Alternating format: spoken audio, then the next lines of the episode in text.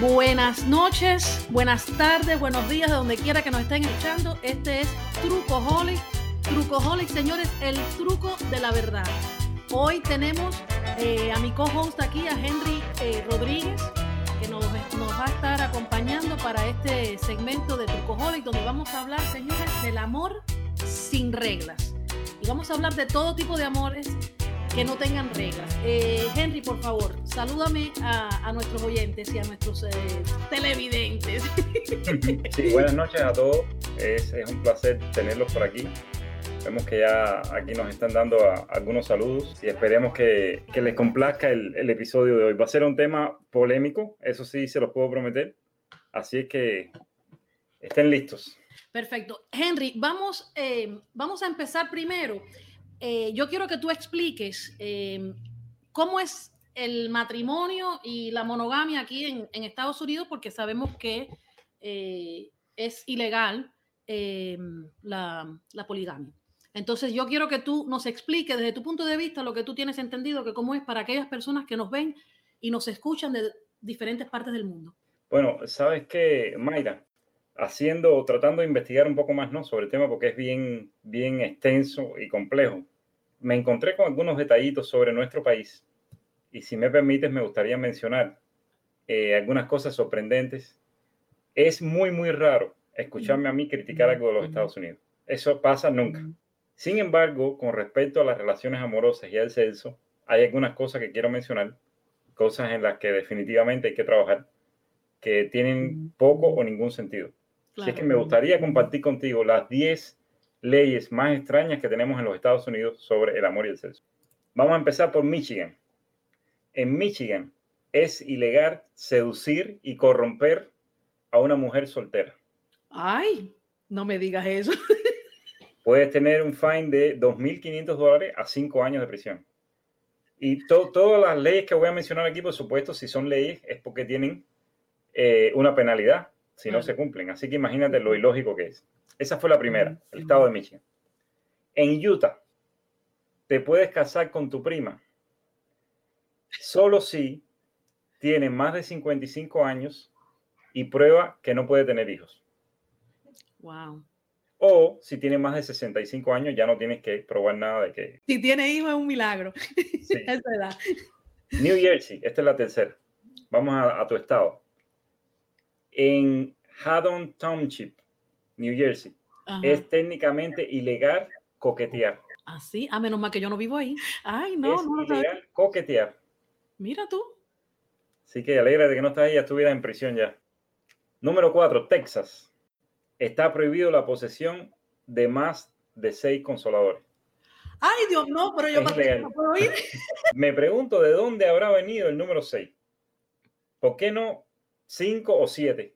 ¿Qué pasó con ahí? Tiene que, las leyes salen de algo, ¿no? Cada vez que ponen una ley por muy extraña es porque pasó algo. Sobre todo en Estados Unidos. En, esto, en Estados Unidos pasan las cosas más raras y después salen las leyes. Y, y esto siempre me acuerda de, de, de, de, mi ex, que mi ex decía, eh, mi ex es de República Dominicana, y decía, yo no sé, aquí pasan, la, en, en, Santo Domingo nadie se cae, ni nadie le pasa nada. Aquí las cosas más raras pasan en Estados Unidos y después ponen una ley. Y es verdad, así mismo es. Así mismo. Bueno. Llegó la magia, dice. Ah, pero mira, tenemos mucha gente ya. Sí, sí. Bueno, seis consoladores. No se vuelvan golosos. Si viven en Texas, no se emocionen. Seis es el máximo o, o ya pueden tener problemas con la ley. No puede casarse en Nebraska si alguno de los miembros de la pareja tiene una enfermedad de transmisión sexual. Esto, señor, esto no, no son inventos. Son leyes que hay en los diferentes estados. Y son cosas que a mí me, me dejan fuera de, de, de, de mi casilla, ¿no? Pero Imagínense, todo el que tenga alguna enfermedad sexual se puede olvidar de casarse. Número 6. North Carolina. Es ilegal vivir con una pareja si no están casados. ¿En dónde es eso? En North Carolina. Ay, mira, uh -huh. yo tengo amistades en North Carolina. Ivy, no te vayas para North Carolina, mira lo que hay.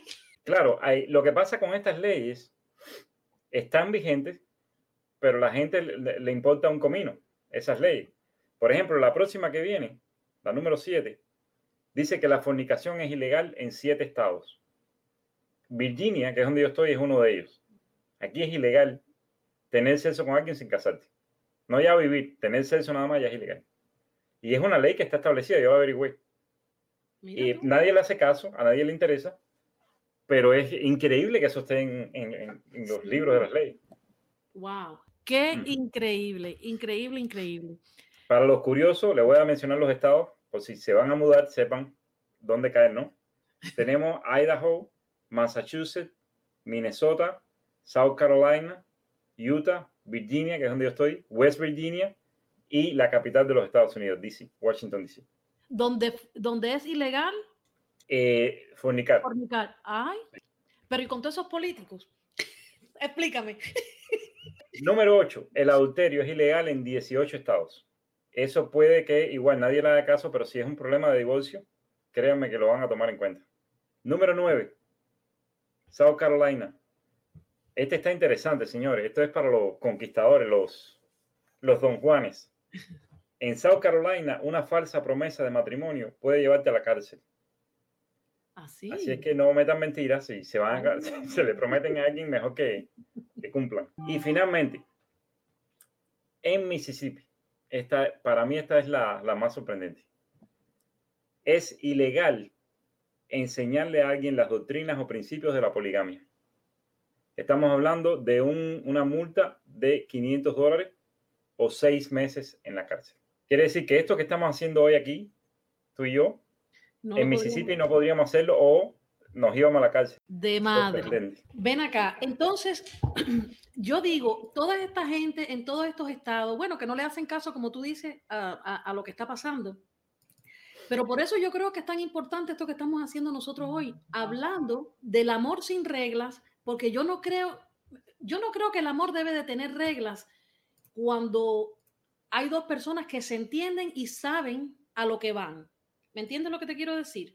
O sea, eh, el matrimonio como tal, todo el mundo siempre tiene algo que le gusta por afuera. Eso, el que te diga que no, eso es un cuento. Entonces, todas estas restricciones encima de todo eso causa todos estos divorcios y todos estos problemas que tenemos en la sociedad que tenemos ahora en este momento, sinceramente, porque ¿por qué no? Y te lo dice una gente que me han tachado de, celosa a mí, pero yo digo, bueno, pero si ustedes entran en una relación y, los, y las dos personas saben a lo que van, ¿por qué no?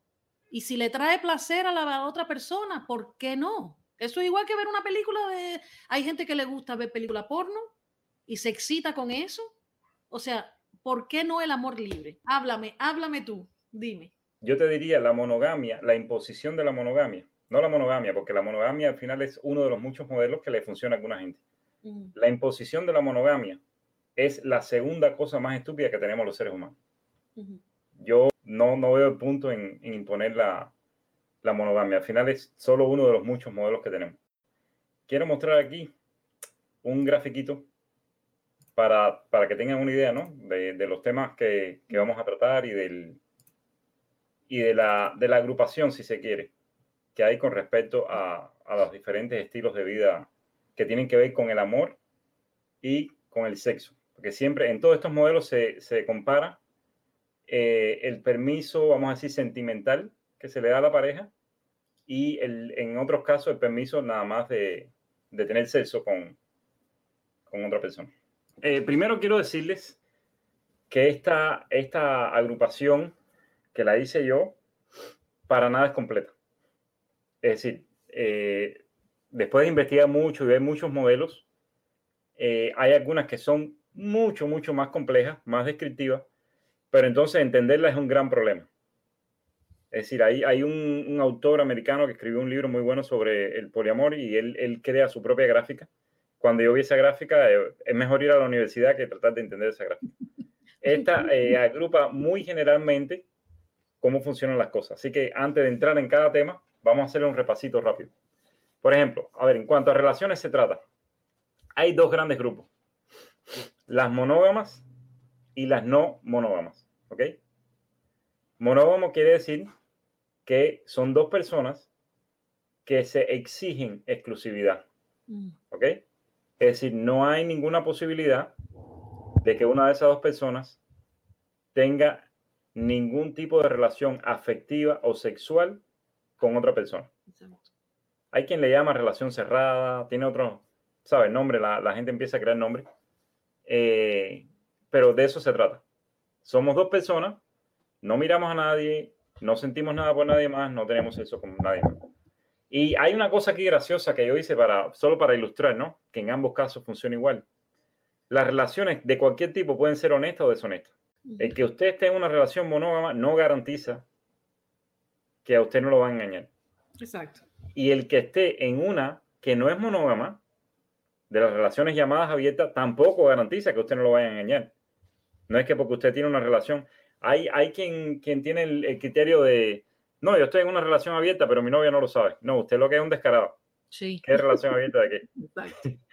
todas las relaciones abiertas, lo vamos a ver, incluyen que la otra persona esté de acuerdo, que haya un consenso. Si no, fíjense que la, la, flechita que va a donde dice no honesta, ahí se termina el gráfico, en ambos casos, porque no hay más nada que hablar. Sencillamente, usted no tiene ninguna estructura, usted, usted hace lo que le da la gana y está engañando a la otra persona. ¿Ok? Entonces, Vamos a empezar con la monogamia, que es la que conocemos. De aquí vi un comentario que decía que 69% de la población, ¿no? Eh, sí, eh, aquí dijo César, no monógamas, no honesta, el 69% de la población. Mira lo que dice Pichan Raptor. Somos sexualmente abiertos siempre y cuando exista siempre una comunicación y que ambos seamos conscientes de lo que se está ocurriendo. Y es correcto, porque ahí donde yo pienso que también hay veces los celos llegan cuando tú estás con alguien y tú a lo mejor puedes estar abierto a una relación abierta, pero la persona no te lo dice porque no es honesta, pero tú ves ciertas cosas en la persona que tú dices, bueno, yo estoy siendo honesta aquí, yo estoy solamente contigo, pero yo veo que tú estás eh, eh, en un paso doble. ¿Cuál es el lío? ¿Me entiendes? Y ahí es donde llegan los celos, llegan la inseguridad y llegan los problemas. Correctamente. Bueno, Pichan es biólogo, así que él seguro está eh, tomando en cuenta el, cómo hemos nosotros evolucionado, ¿no? Y, y, cómo eso influencia en, en, la forma en que vivimos, ¿no? con relación a las parejas. Ahora, hay una cosa, Mayra. Yo diría, eh, la, la, la gran importancia que tiene este tema que estamos tocando es que, primero que todo, yo no creo que alguien tome una buena decisión si no conoce todas las opciones que tiene. Es decir, es como ir a comprar un carro. Primer carro que ves dice, este, este es, este es el que yo quiero, estoy seguro que este es el que yo quiero. Bueno, si tú no has visto ningún carro, ¿cómo tú sabes que esa es la mejor opción? Exacto. Entonces, el, conocer todas las, todas las estructuras que hay, que hemos creado los, los humanos mortales, le ayuda a uno a tener una mejor visión y a ver que le funciona mejor, porque al final, lo que todos buscamos, si no metemos la religión, Ahorita te dije que, la imposición de la monogamia era lo segundo peor que teníamos los humanos. Lo primero es la religión. Si no metemos el tema de la religión, que espero que no lo metamos, si no me quieren alterar. bueno, tengo pensado, pero muy poco. ok. Si no introducimos la religión, el, objetivo es vivir bien, vivir lo más felices posible. Entonces, ¿por qué no examinar todas las variantes que hay y ver cuál nos aplica mejor? El problema de eso es que cuando uno entra en un tipo de relación, sobre todo la monógama, se asumen una enorme cantidad de cosas. Yo le llamo el código oculto. Es como si tú firmaras un contrato sin firmarlo, nadie lo habla, pero ya se asume que va a ser así. Y lo peor, ese contrato no se revisa más. Ahora yo digo, miren, ustedes empiezan un negocio. Vamos a decir que Mayra y yo comenzamos con un negocio, ¿verdad? Pues es lógico, vamos a decir, a más tardar una vez al mes, que nosotros hagamos un check and balance ver cómo van las cosas, las cuentas, si, si, si nos va bien o no. Muchos concordarán que un mes es demasiado, que deberíamos hacerlo semanal. Y hay quien dirá, no, eso hay que hacerlo diario. Como tú no vas a revisar. Bueno, señores, ¿qué, qué, qué vamos a hablar de la relación más importante que uno tiene en la vida? ¿No sería que cada año uno tendría que sentarse, o cada seis meses, tiempo que determinen, y decir, oye, llevamos ya un año, a ver, ¿cómo va la relación? ¿Nos sentimos felices con lo que agregamos, con lo que estuvimos de acuerdo en el inicio, lo que acordamos? ¿Habrá que cambiar algo? ¿Por qué, eso no, ¿Por la gente se pasa 60 años casado y no hacen eso? Nos movemos a otro modelo. ¿Será que tú te sientes bien todavía? El otro día vi en, en TikTok justo una, una, muchacha puso un video de los abuelos. No sé si eran los abuelos o los bisabuelos. Eh, la vieja y el viejo peleando, pero de mala palabra y todo. Y yo me, yo me puse a pensar, porque justo estaba pensando en esto que íbamos a hacer hoy. Y yo dije, ¿tú crees que yo quiero vivir 60 años casado, 40 años casado con una gente, que yo tenga que estar en, esa, en esa peleadera y esa bobería. No, no, no, no, no, no, mejor estar sola. Mejor estar sola. Y, yo, por experiencia propia, te digo, la mayoría de mis relaciones, la mejor que tuve, eh, que duré casi 12 años, al final hubieron sus problemas, pero durante el tiempo que, que estábamos bien, o sea, que todo estaba bien, todo fue perfecto, obviamente, ¿no?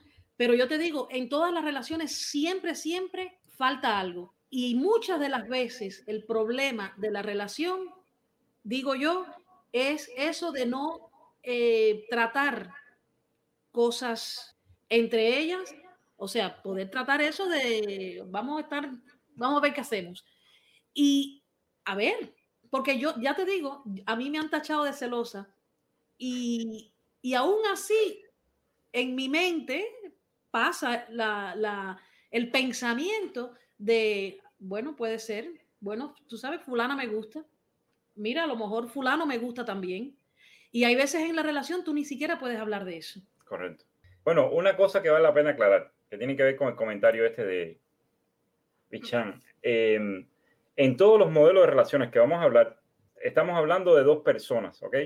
No importa qué sexo. Es decir, aquí no estamos asumiendo que son un hombre y una mujer, dos hombres o dos mujeres, cualquier dos personas que se amen pueden encajar en cualquiera de estas relaciones. Así que aquí no vale la pena mencionar ni heterosexualidad ni homosexualidad. Es lo mismo, funciona para todo. No veo eh, que haya que hacer eh, ninguna salvedad con respecto a eso. Bueno, entonces la, la, monogamia, el problema de la monogamia es el modelo que más se utiliza y eh, pues está muy ligado a la educación que uno recibe sea de los padres o religiosa, de cualquier otro tipo, y es la que más utiliza la, la población la, mundialmente, es la que más se estila. Eh, son muy pocos los países donde, donde hay poligamia, por ejemplo.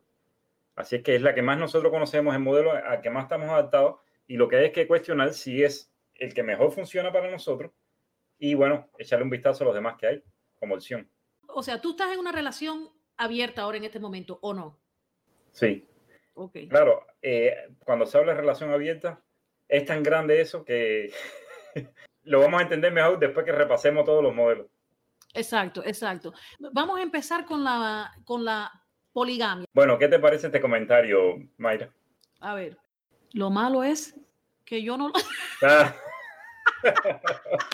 Ay, hijo, a todos nos ha pasado. a todos nos ha pasado. eso, eso pasa. Eso, pasa. Bueno, para los que nos están escuchando cuando salga el podcast en, en, en Spotify, es, yo, eh, Tuto nos acaba de decir, yo estaba en una relación abierta, lo malo es que yo no lo sabía. sí, así es.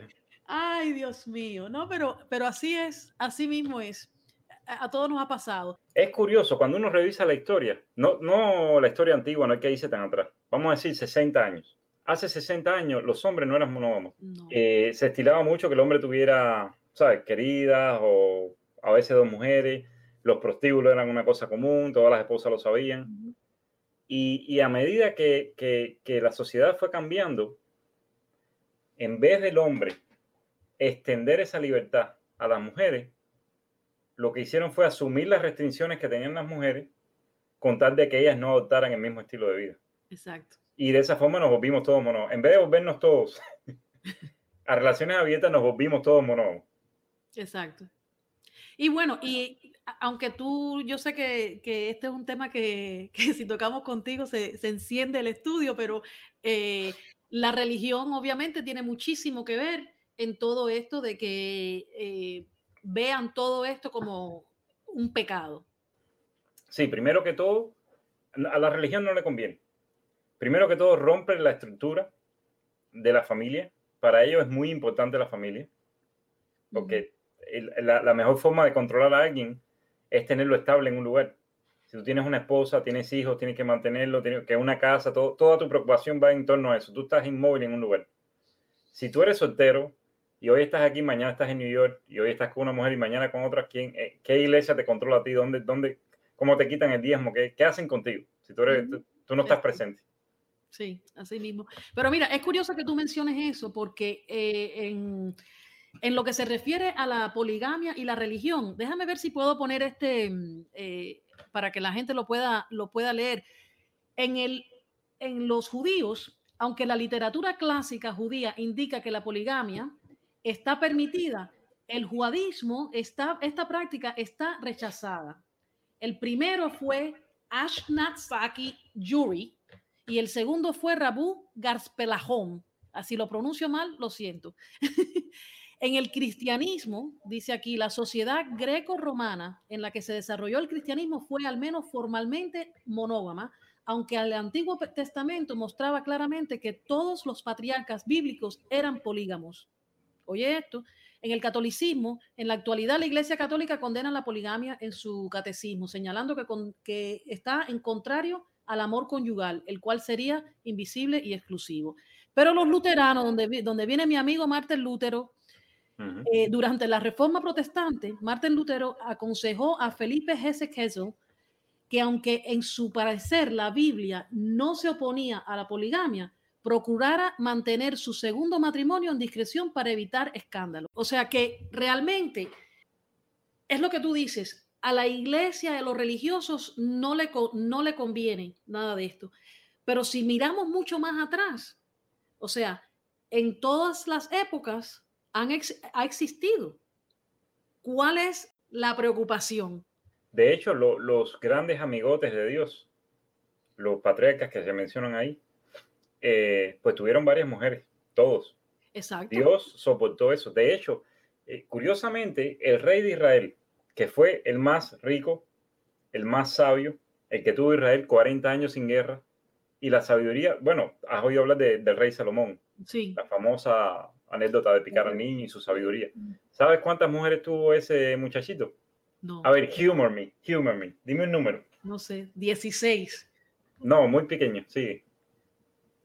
Eh, 37. Déjame no seas mediocre, no, no. Sigue, 150. Sigue, sigue. No joda. Sigue. no sé. 700. Todavía muy poco. No. Mil mujeres. Wow. El rey Salomón tuvo mil mujeres y era el que tenía la aprobación de Dios. Así es que por eso es que no, no me, no me, no me cuques con eso, no, no, pero es que tú lo, tú, lo, tú lo, yo sabía, yo sabía. Bueno, vamos a tener dos invitados en el tema de las relaciones abiertas. Vamos a tener a Ariana, luego en los swingers vamos a tener a Ángelo. Así que cuando tú quieras pasamos a las relaciones abiertas, Ok, perfecto. Entonces vamos a, vamos a hacer lo siguiente. Una relación abierta o un matrimonio abierto es una relación o unión libre o matrimonio respectivamente, donde ambas partes acuerdan tener permiso para tener relaciones íntimas fuera de la pareja, sin considerar esto como una infidelidad. La relación abierta puede ser vista en el, el estado intermedio entre la relación tradicional y el amor libre. Sin embargo, la idiosincrasia de cada relación abierta es definida por los individuos involucrados. No existe un conjunto de reglas o límites para esta relación o matrimonio abierto. Cada pareja es única al definir lo que, lo que funciona para ellos en un tiempo dado. Así también las reglas están sujetas a cambio con el tiempo, que fue lo que tú estabas diciendo, que eh, evaluar el matrimonio o la relación cada cierto tiempo a ver qué, qué, qué le gustaría y qué quisieran hacer. Muchos terapeutas familiares en esta clase de relaciones se abocan a la idea que la clave de la relación, especialmente en el matrimonio abierto, es la honestidad y la comunicación abierta entre todas las partes involucradas. ¿Ok? Los tipos de relaciones abiertas que existen, por relación abierta se puede entender casi cualquier tipo de relación no monógama, aunque no se suele incluir en, en ellas la poligamia o el amor libre. Es curioso cómo ponen esto. Dentro de los distintos tipos de relaciones abiertas cabe distinguir la relación abierta típica, la establecida por una pareja principal cuyos dos miembros se consienten mutuamente mantener de manera libre relaciones sexuales con terceros. Está la relación semiabierta o se le llama monogamish, relación mayormente monógama, pero en la que se permiten con limitaciones en la frecuencia o en la manera algunas relaciones íntimas con terceros. Luego tenemos la híbrida. Un miembro puede mantener relaciones con terceros, pero el otro no, que es el caso donde muchas veces es el hombre que la mantiene y la mujer tiene que aguantarse. Entonces luego viene el swinging, que es la práctica de intercambio de parejas, y el poliamor, la práctica simultánea de dos o más relaciones románticas independientemente que haya sexo o no. Entonces, hay, hay, eh, hay un dato curioso aquí que dice eh, el por qué están a favor y en contra. Entonces, eh, para que una pareja establezca establecerse en un régimen de relación abierta, en una, en una es una decisión que le intervienen varios factores, tanto a favor como en contra. Y uno de los, yo voy a armar una, una lista de los que están a favor de este tipo de relación abierta. Una de las, de las razones es la sensación de libertad personal y la posibilidad de vivir nuevas aventuras amorosas, que yo creo que eso es sumamente importante porque cuando tú llevas mucho tiempo en una relación, tú empiezas a, crecer y a, y, a, gustarte cosas y hay veces, es lo que yo explicaba anteriormente, tienes miedo cómo decírselo a tu pareja porque no sabes cómo va a reaccionar. Y ahí es donde te das cuenta que la relación, por muy buena que esté, falta algo y falta la comunicación y la confianza. Mayor respeto por la individualidad de la persona. El amor no debe implicar el poseer ni encadenar a tu pareja. Mayor generosidad mutua. Se antepone el disfrute de la pareja al egoísmo de que quererla para ti solo. O sea, mucha gente disfruta ver a su pareja con otra persona. Yo, yo conozco gente que dice, no, yo estamos en una relación libre, pero yo no participo. Yo simplemente me da placer ver a mi pareja con otra persona. Otro punto a favor es que se previenen los celos que suelen acarrear los, los coqueteos y las relaciones, a lo que estaba hablando yo ahorita, que considero que si una persona entra en una relación y, y tú sabes a lo que tú vas, eh, tú sabes lo que hay. Yo, yo, yo tuve una, no una relación, pero tuve algo con alguien, que no voy a mencionar nombres obviamente, donde yo sabía... Bueno, ponlo en el chat, ponlo en el chat, no lo menciones. Eh, donde yo sabía que ella le gustaba todas esas cosas y yo dije, bueno, eh, yo sé a lo que yo voy, aquí no hay nada de nada, yo sé y lo acepto y ya. Y no era una relación de mucho tiempo ni nada, pero bueno, mayor madurez, una de las cosas a favor, mayor madurez y honestidad en la pareja, se comparten pensamientos y sentimientos que ocultarían en una relación cerrada. Es lo que te estoy diciendo. Entonces, de los puntos en contra, los términos del contrato, las reglas a respetar, son más complejos de seguir que en una relación monógama. Y es verdad. A veces este acuerdo se usa como sub, ¿cómo dice aquí? Subterfugio. Oye, para allá no sabía esa palabra. Para no romper la pareja. Otra cosa que está en contra, que es necesaria mucha confianza en sí mismo, y ahí donde, ahí donde, ahí donde está el tema eh, principal. Mucha confianza en sí mismo y en la pareja para no sufrir los celos. Yo conozco de un caso donde eh, era un swinger, practicaba swinger muchas, tú sabes, era, era su costumbre. Y llegó un momento donde la, la, la, esposa se enamoró de, de una de las personas con que estaban haciendo el swinger y causó el divorcio. Entonces, estos son uno de, de los aspectos que tú tienes que, que, que, tener para darte cuenta si en realidad tú eres una persona que puede hacer esto. Pero hasta que tú no lo intentes, tú no lo sabes. Nadie lo sabe hasta que no lo intentes. Hay otra cosa. Se estila decir mucho algo con lo que yo estoy 100% de acuerdo. Las relaciones abiertas no son para todo el mundo. Exacto, exacto. Pero vamos a agregarle otra cosa más. La monogamia no es para todo el mundo. Exacto. Porque parte de las desventajas de la monogamia coinciden con las desventajas de, la, eh, de las relaciones abiertas. Es decir, si por tú tener una relación abierta, tu pareja se puede ir con otro, por tenerla cerrada se puede ir con otro. Exacto. De hecho, la mayoría de los casos que vemos es precisamente por eso. Porque y que, vamos a poner el caso de, una pareja heterosexual, un hombre y una mujer, el hombre está deslumbrado por la mujer, le encanta, eso no va a hacer que si pasa a otra no la mire, o no le gusta, no tenga deseo por ella. Exacto. Sí, la, la, monogamia, hay que entender una cosa, la monogamia es una regla social, el amor es un sentimiento. No estamos comparando manzanas con manzanas, ¿ok? Una cosa es una regla, otra es un sentimiento. No, el que nosotros querramos construir la sociedad de una forma no va a quitar la naturaleza que nosotros tenemos. Es importante señalar eso. Tenemos ya nuestros invitados aquí, la cosa se está poniendo buena. Ok, bueno, si quiere pasamos a Ariana y a Vanessa. Eh, sí. Bienvenida, Ariana. Gracias, buenas noches a todos y gracias por tenerme aquí en Trucoholic. En, este tema tan interesante y, polémico.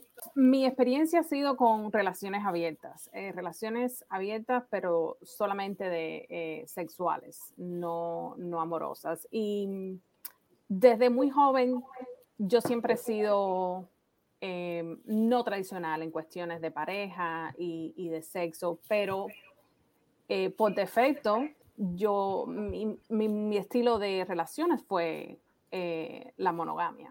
Yo diría que a los 10 y pico, 18, 19, quizás los 20, es que yo empiezo a cuestionar por qué esto tiene que ser así.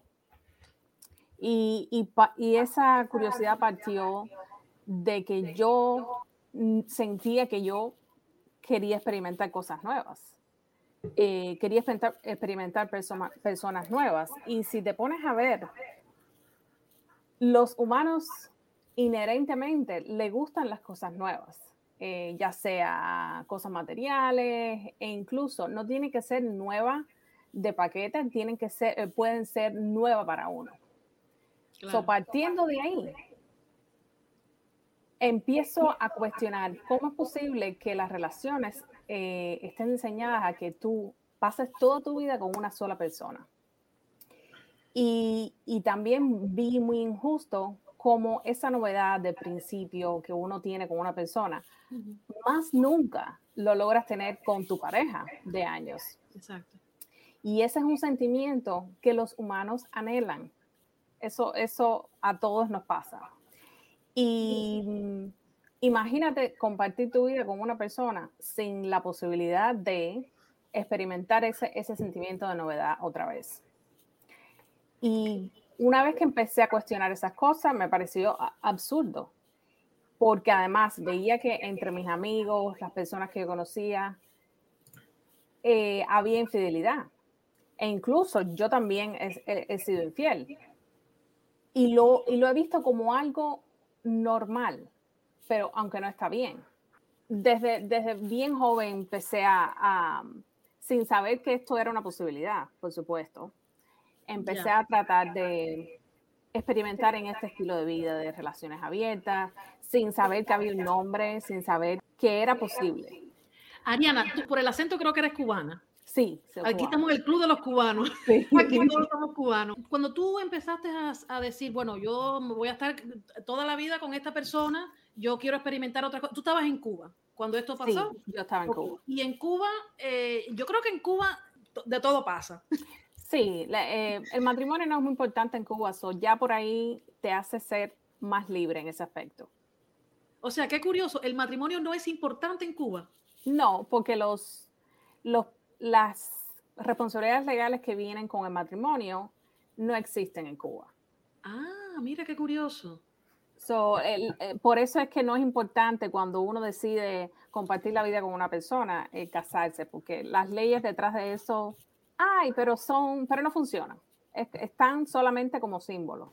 Ya, qué curioso, qué curioso. Vamos a un consejo comercial.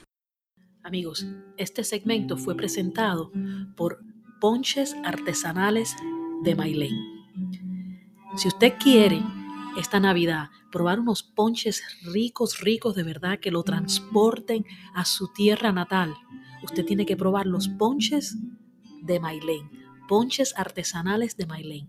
La puede encontrar en Instagram a mailenfer29 o llamando al número 347-208-1387. Tienen de almendra, de coco, de dulce de leche, de Nutella, de pistacho y uno de mis favoritos, de turrón. Ay, se me hace la boca agua. Prueben los ponches artesanales de Mailén. Llamando al 347 208 1387. Se lo recomiendo. Eh, es interesante lo que está diciendo tú, eh, que tenía su pareja de 26 años y cuando dejamos de pensar que éramos dueños del uno del otro, es que em, empezaron a, verlo, la monogamia diferente. Y a, ese punto también llegué yo. Me tomó muchos años, me tomó hacerme más mayor, pero realmente eh, ese es, ese es el núcleo de las relaciones, que una vez que tú te eh, empiezas una relación con alguien, eso no significa que tú tienes propiedad sobre esa persona. Exactamente. Claro. Y, y ya por ahí, y, y entonces también empecé a, a pensar en el, ok, yo quiero lo mejor para esta persona con quien yo estoy. Yo quiero que esta persona sea feliz, disfrute. Y así como uno disfruta ver a su pareja en una montaña rusa, pasando el tiempo de su vida en un, en un parque de diversiones, ¿por qué no saber que esta persona está teniendo una experiencia sexual eh, que le da placer, que, es divertido, que, ese rush de la novedad que no te lo va a dar tu pareja, porque simplemente no es posible. Exacto. Oye, me gusta tanto lo que estoy escuchando que tengo que meterme, tengo que meter el... no, me iba a decir algo también así. Lo que, dice Ariana, lo que dice Ariana es clave en este asunto, es fundamental.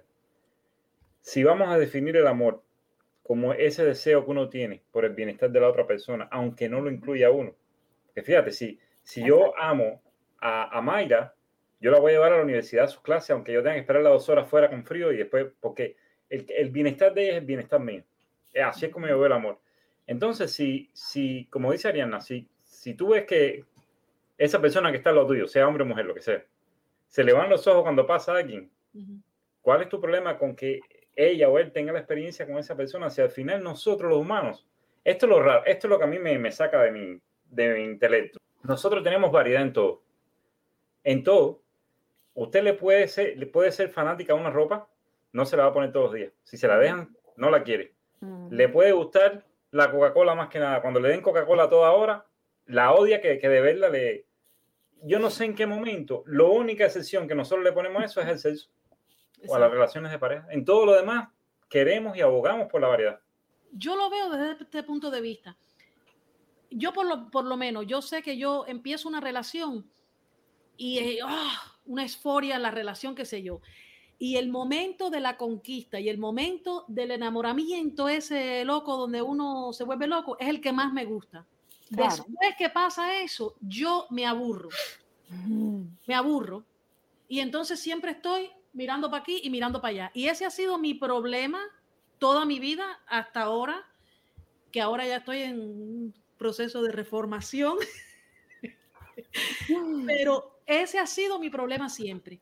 Y la gente me decía, Mayra, tú sales de una relación y te metes en otra enseguida. No, no es que salgo de una relación que meto en, otra.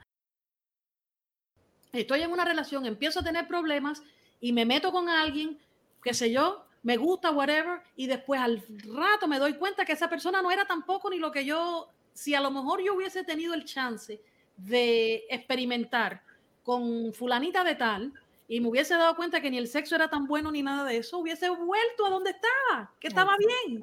¿Me entiendes lo que te quiero decir?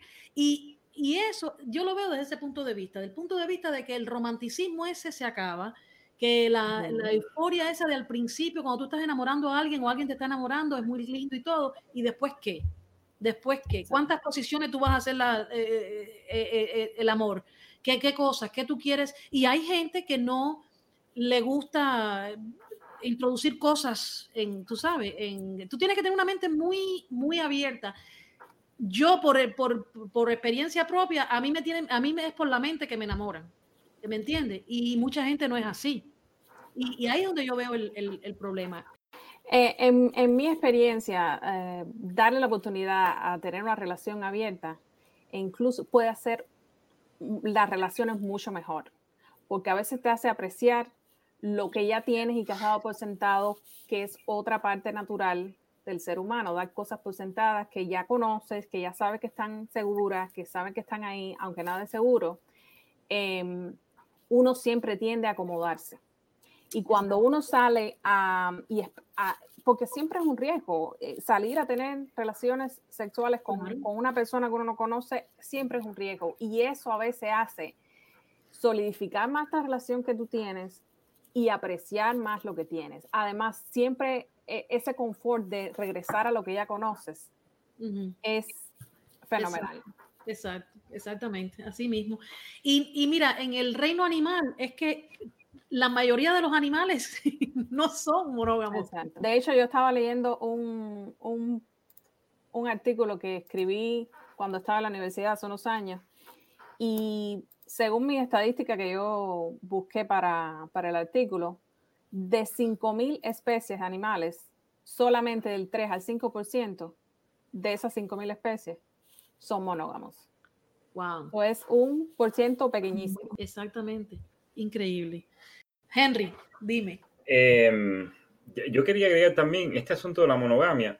Ustedes han visto, han escuchado las noticias, sobre todo en los países de Latinoamérica. Pasa en todos lados del mundo, pero más eh, se escucha por allá.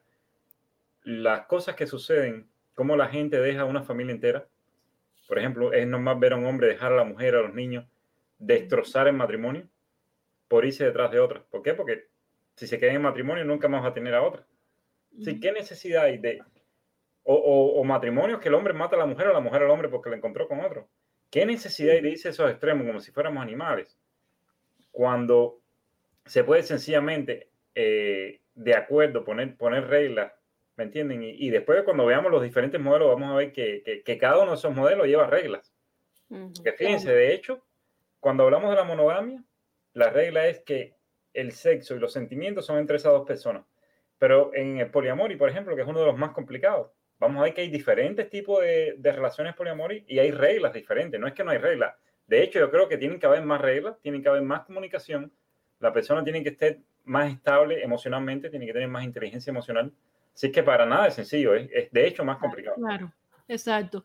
Sí, es más complicado, pero eh, el, el, el denominador común ahí es la comunicación y la confianza.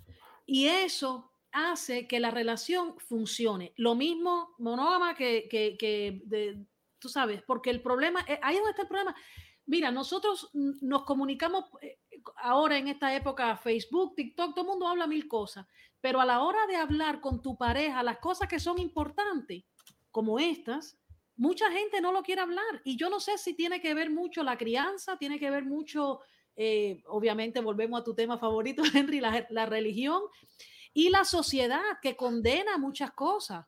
O sea, tú te pones a hablar, deja que llegue eh, Vanessa, porque Vanessa tiene un, matrimonio muy, muy, muy, especial y por eso yo la, invité al, programa. Pero eh, cuando yo he hablado con otras personas, ah, ay, Vanessa, no, Vanessa, ella te lo explicará, la gente abre los ojos como que, ¿y pero y eso? ¿Pero y cuál es el problema? O sea, la gente se mete, tú estás en un matrimonio que no es, ¿cuántos matrimonios yo no conozco de años y años y años? Y tú ves que están miserables, miserables, no solo por eso de que, de que le gusta a otra persona ni nada, miserables en todo aspecto. Entonces siguen casados, siguen miserables. Ay, por favor, no.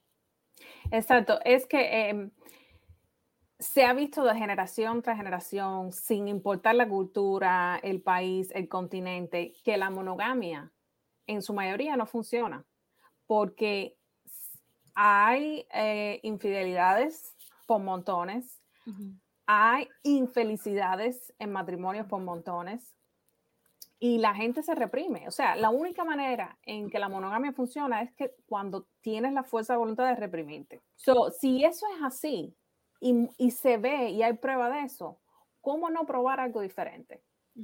Y la no monogamia no es la solución, o sea, no es perfecto ni, ni, tampoco funciona todas las veces. Puede no funcionar y, y, eso es uno de los grandes riesgos. Es como un 50 y 50, depende de cómo tú dices, la comunicación, el respeto hacia la otra persona. Eh, saber y tener claro los límites, que, que, con qué tú puedes lidiar y con qué no y probar, simplemente es, es, es, absurdo seguir haciendo algo que sabemos que no funciona sin tratar algo nuevo cuando hay opciones. Oye, Ariana, muchas gracias por, por, por tu aporte. Te puedes quedar gracias si a ustedes por, por, tenerme aquí. Voy a quedarme unos minuticos más. Ya, perfecto. Muchas gracias. Muchas gracias por participar. Gracias, gracias a ustedes. Tenemos, Mayra, aquí a Ángelo, que, que, nos puede ayudar con el tema de los swingers. Él fue activista por mucho tiempo, no sé si todavía lo es. Eh, ¿Qué te parece si lo pasamos ya? Perfecto, bienvenido. Llegó la magia, llegó el color, llegó la alegría. Ángelo, me encantó tu comentario de los pepinos. Tienes toda la razón, es orgánico, natural. ahí lo único es que le recomiendo que le coloquen algo, algo que, que apriete para que no se vaya hasta el fondo, porque conozco muchos casos que se van para el hospital y se van para adentro y se pierden. Entonces, sí les recomiendo que algo que frene, algo que frene. Entonces, eso, eso es importantísimo. Sí. Bueno, ustedes estaban hablando ahorita de la monogamia, de la poligamia, del sexo consensuado, en fin, diferentes temas, pero eh, cuando uno se mete dentro de los swingers, uno ve diferentes matices, ve diferentes cosas, ve eh, diferentes sexualidades. Por eso, una de las cosas que me quedó clara, el aprendizaje más grande que yo tengo, es que no todo el mundo tiene la misma sexualidad. O sea, usted se puede declarar heterosexual, se puede declarar bisexual, se puede declarar homosexual, pero realmente ni siquiera somos eso. O sea, somos mucho más pequeños en ese sentido. Somos eh, diferentes sexualidades, diferentes mundos y tratar de compaginar el mundo con el de otra, con el de otra persona que, también tiene su otro mundo es bastante complicado y eso lo aprendí en los swinger. Yo empecé en los swinger, eh, pues eh, no, no soy un swinger gay, quiero aclarar esa, esa cuestión. O sea, he participado dentro de los swinger, dentro de la comunidad heterosexual, por decirlo así. Entonces, eso fue un accidente por el cual yo llegué. Eh, hay un sitio aquí en Cali que se llama Cali Club, que es un sitio que de día es un sitio gay y de noche es un sitio swinger. Yo me acuerdo que eso fue a mis, que a mis 21 años, que yo me quedé dormido en el, en el mismo sitio, me quedé dormido. Y cuando desperté ya eran las 9 de la noche, o sea, ya empezó los swinger en ese momento. Y en la mañana pues yo estaba viendo puros hombres desnudos, cuando ya comencé a ver fue tetas desnudas y todo el cuento. Nunca había estado con una mujer, solamente había tenido una experiencia, mi primera vez con una mujer y fue desastrosa. Otro día se las cuento. La cuestión es que yo llegué y yo dije, ¿qué es, qué es esto? ¿Qué está pasando? O sea, esto es, esto es algo completamente nuevo para mí. Y las mujeres comenzaron a coquetearme. En ese tiempo yo era mucho más bello, ahorita sí estoy más desgastado, más, más, más abollado, más, más lleno de cosas. La cuestión es que en ese momento comencé a explorar y comencé a ver situaciones nuevas y sexualidades nuevas. Comencé a ver gente que se excitaba, comencé a ver gente que, que, que se sentía atraída por mí, más no por mi sexualidad. Y eso me pareció bastante curioso. O sea, yo dije, ¿cómo es posible que un hombre me diga, no, venga, acuéstese con mi mujer? Y yo, ¿perdón? O sea, yo, ¿cómo es que es eso? ¿Dónde es que está el clítoris? A ver, recordemos todo lo que aprendimos de la sexualidad, busquemos el clítoris, eso es la zona de placer. Entonces, démosle por allí. Yo después cuando exploré a la mujer, yo siempre me he considerado un hombre gay. Eh, cuando yo exploré a las mujeres dije, ay, güey madre, no es tan malo. O sea, no es lo mío, no es lo que yo comería, pero puedo hacerle. La cuestión es que descubrí que, mm, o sea, descubrí cosas de mi sexualidad que no sabía. O sea, toda la vida los hombres gays me habían dicho que, que hay las mujeres y que las mujeres no, y que no. Y, o sea, también si hay un machismo eh, metido dentro de los hombres gays que te dicen no soy capaz de ser con una mujer, pero cuando uno aprende a ser con una, con una mujer y lo disfruta y uno dice, ve, o sea, no es lo que yo espero, o sea, realmente no es lo que priorizo a la hora de tener mi sexualidad y mucho menos tener una relación romántica. Pero qué rico, o sea, no me pareció malo, agarrar una teta me pareció chévere. Al principio fue como coger un pan mouse, yo lo reconozco, pero, pero realmente fue bastante, o sea, yo dije, no, esto, es agradable, esto es rico, o sea, el sexo es delicioso. Oye, una pregunta, Ángelo. ¿Qué, ¿Qué, nos puedes decir de, la, de las relaciones swinger, las reglas que conoces, cómo funcionan, cuáles, cuáles son los, límites que tienen y esas cosas. Bueno, resulta que es que hay unos swingers que se consideran como swingers pura sangre, por decirlo de esa manera. O sea, son los que eh, religiosamente llegan y establecen una cita con otra pareja e intercambian sus parejas. Y su intención, más que todo, suele ser boyerista. Ellos se consideran que son los swingers pura sangre, o sea, que eso es lo verdaderamente swinger.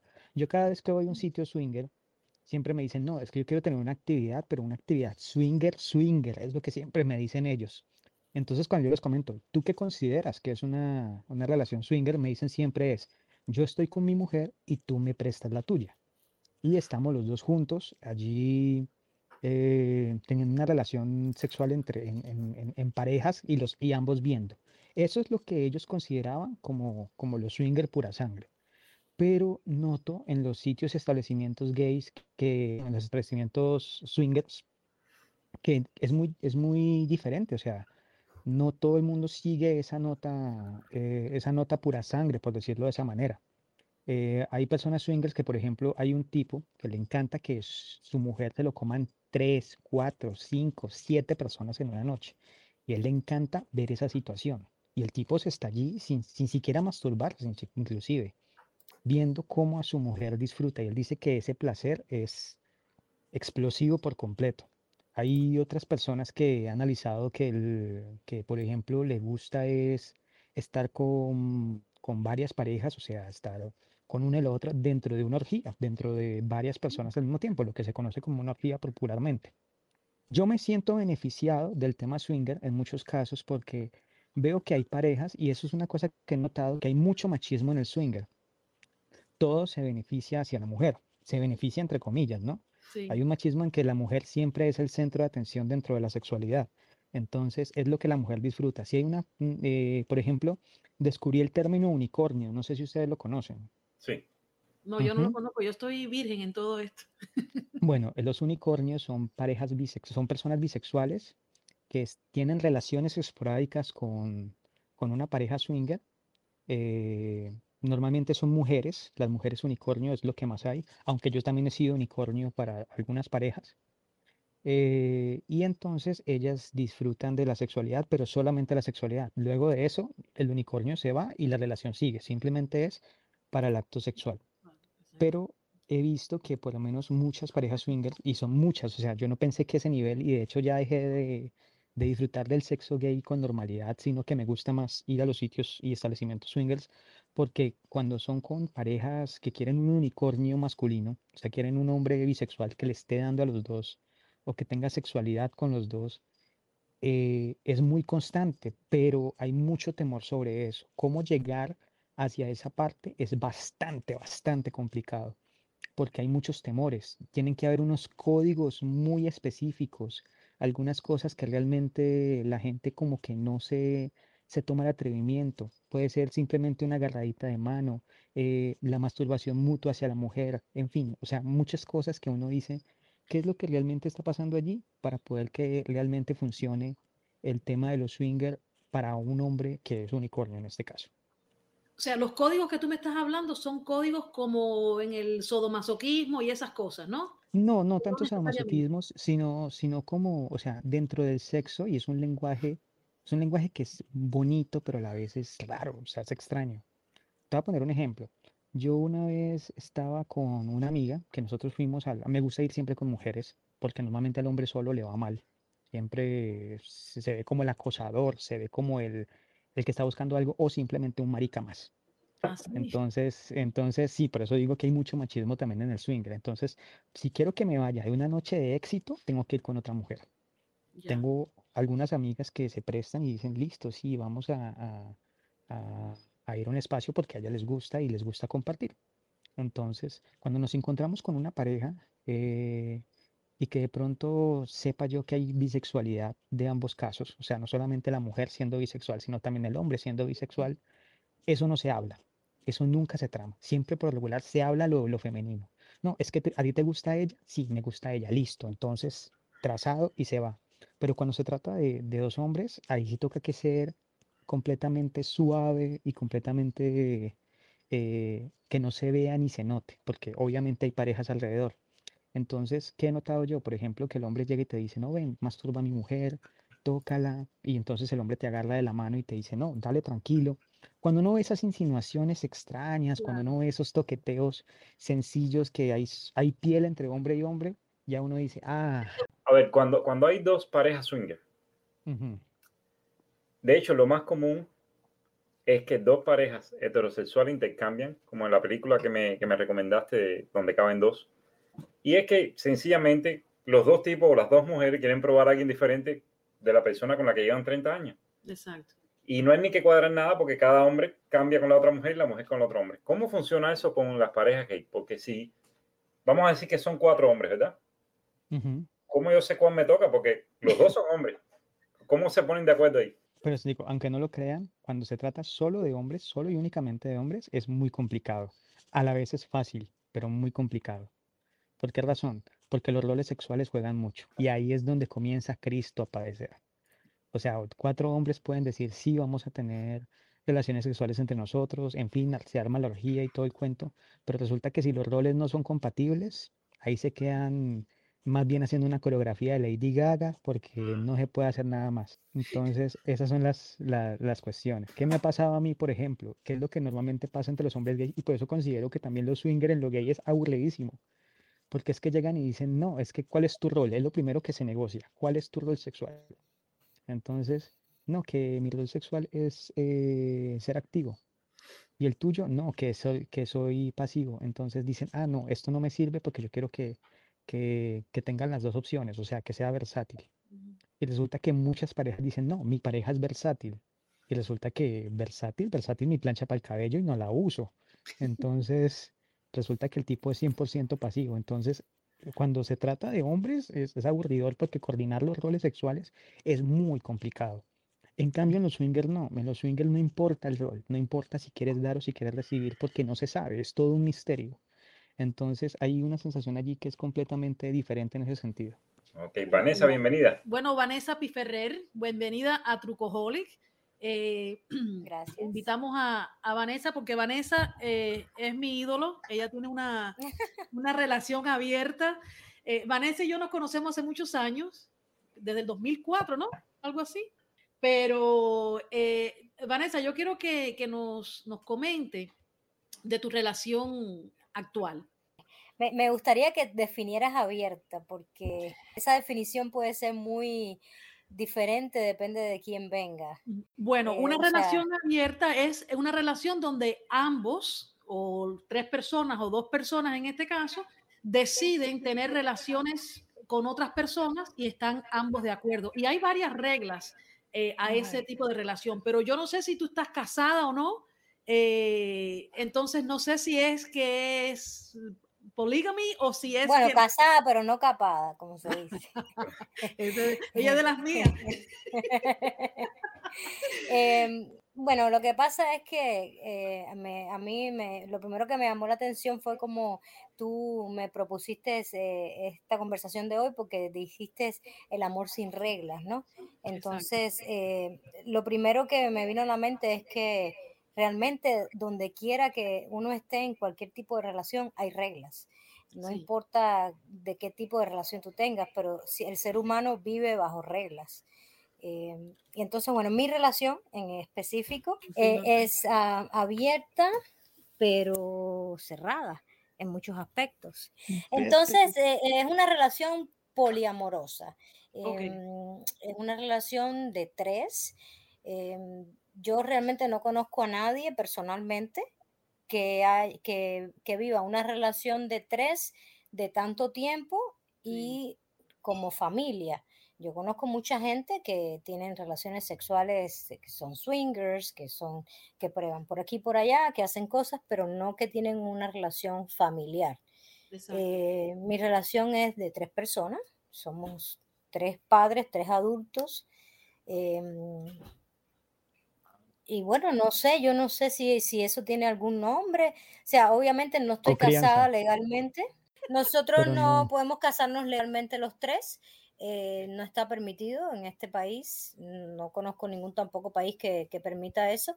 Yo hoy estaba casualmente hablando con alguien y le decía que yo esperaba y que yo confiaba en que la evolución humana iba a llegar a un punto en que quizás eso se permitiera, porque como mismo hace 20 años no se podrían casar homosexuales, hoy se pueden casar. Exacto. Entonces quizás de aquí a 20 años más, tres personas que se aman, que deciden tener una vida familiar, juntas entre tres puedan casarse entre los tres.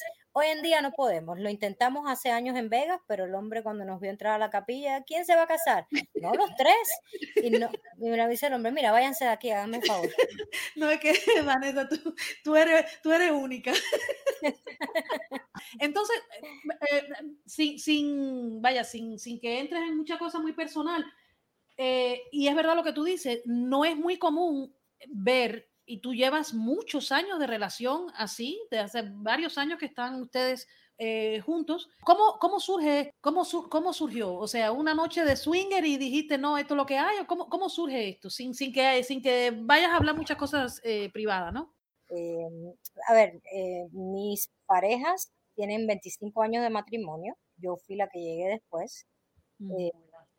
ellos tenían, habían tenido experiencias swinger, ya, pero realmente, realmente se, da la oportunidad porque eh, ella no, como ella no estaba disfrutando esa, esas experiencias per se, ¿entiendes? ella decidió que ella quería ver, buscar una persona para tener una experiencia full, ¿no? Como sentir realmente el placer sexual con una mujer. Y entonces yo tenía mis relaciones, yo realmente yo llevaba 10 años de relaciones homosexuales en ese momento. antes de eso eran relaciones heterosexuales. O sea que de cierta manera yo me considero que he sido bisexual toda mi vida, ¿no? Pero, pero primero uno y después el otro.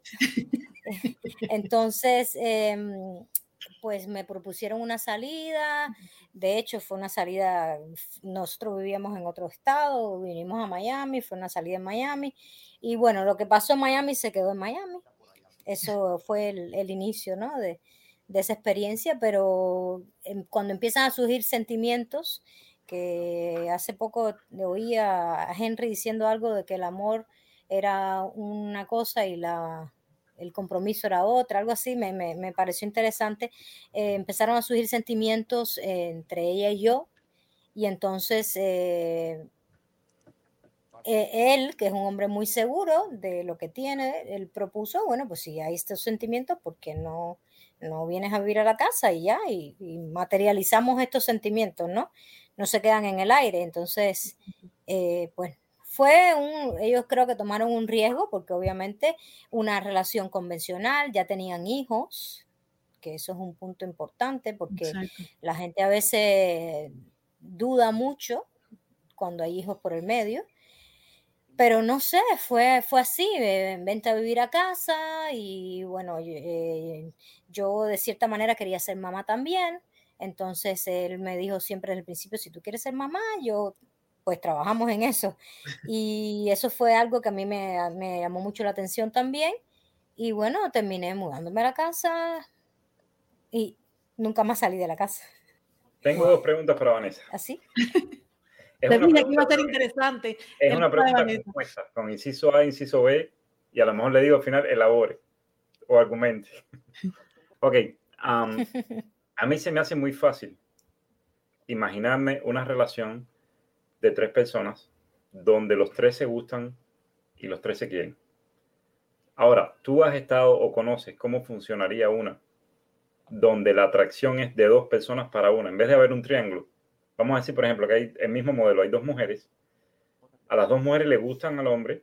No es que ellas no se quieran, no es que no se lleven bien, pero no hay atracción sexual entre ellas dos.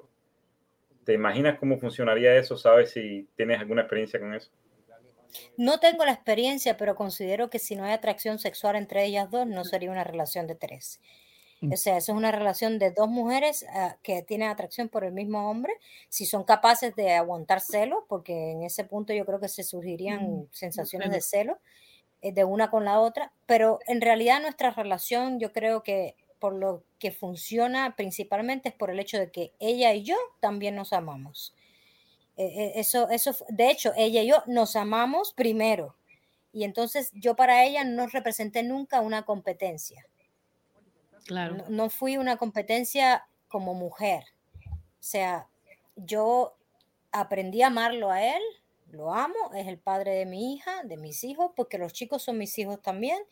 Eh, somos una familia pero eh, y él no tiene celos de mi amor con ella, e, ella, no, o sea, yo no tengo celos. Yo de hecho admiro la relación que ellos tienen de 25 años. Hay muchas cosas que admiro. Creo que y sí, me encantan y me encantan como relación, me, me, me parecen genial como relación. Y, y, a él le encanta vernos a nosotras dos amándonos y, ella también ya, o sea, y yo para ella no soy una competencia. Entonces no sé si, si fuese el caso ese de dos mujeres que están para el mismo hombre, si funcionaría igual. Yo pienso que no, porque el ser humano, o sea, ya por sí solo tiene sentimientos de, de, de, celos, de egoísmo, de posesión. No, no sé si funcionaría. Yo creo que los tres, nosotros realmente hemos tenido suerte, no sé, hemos tenido elementos que nos han ayudado a que la correlación sea congruente. Bueno, el inciso B, y, este, este inciso B me gustaría que los tres me la respondieran porque es una pregunta que a mí me encanta hacerle a la gente. Eh, gente, antes, antes de que hagas esto, yo sí conocí una relación donde habían dos mujeres y un hombre, pero no había vínculo entre las dos mujeres. Sí conocí esa relación, esa relación fue hace unos varios años que la conocí. Eh, realmente funcionaba porque la persona central, en este caso, siempre hay como un centro en esas relaciones, que es, digamos, que quien maneja eh, los egos de cada una de las personas, era el hombre como tal. Y aunque me decían que era muy complicado al principio, porque pues las dos mujeres no tenían atracción la una hacia la otra, a pesar de que se gustaba, le gustaban las mujeres, no se gustaban entre ellas. Eh, sentían que, que, la vinculación que tenían con el hombre era bastante importante y que ellas amaban igual y que iniciaron, iniciaron normalmente como una pelea entre ellas, o sea, que quién definir quién, pero cuando su madurez, cuando, sus, cuando entendieron que realmente están peleando por una bobada, digamos en ese sentido, fue que sentaron unas bases de decir vamos a hacer una relación en intentar que esto funcione. Y funcionaba, realmente funcionaba. Incluso él tenía hijo con una, hijo con la otra, y tenían ¿Vivían juntos? Sí, vivían juntos. Eh, de hecho, se fueron para España y se fueron se fueron los tres, hicieron, hicieron un pacto pues entre los tres, aunque cuando yo les decía, bueno, ¿y cómo hacen con las relaciones sexuales? Dice, pues las tenemos, pero realmente no, no, entre nosotras dos definitivamente no, ya nos, me decía la una a la otra, nos sentimos como comadres.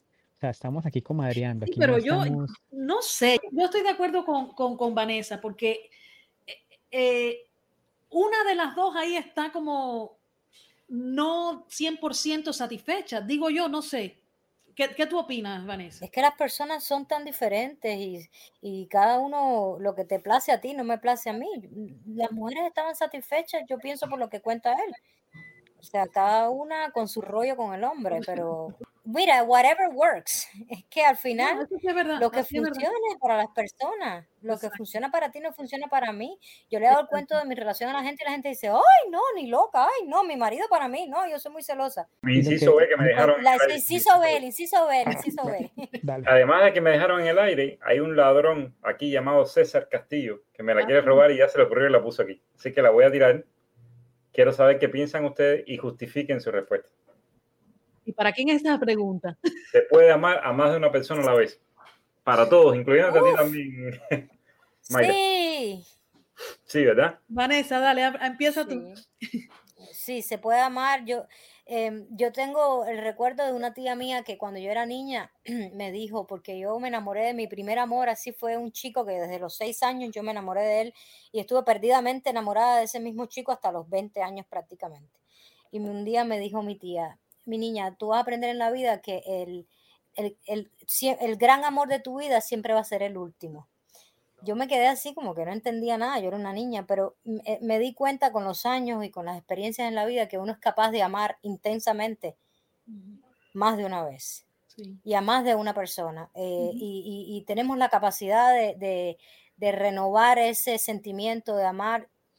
Y sí se puede amar a dos personas a la misma vez, se puede amar de diferentes maneras a dos personas a la misma vez. Yo pienso que, porque a mí me ha pasado, yo he amado a más de una persona a la misma vez y he amado de manera diferente. Eh, siempre me ha pasado. Y, es verdad, uno puede amar de diferentes maneras.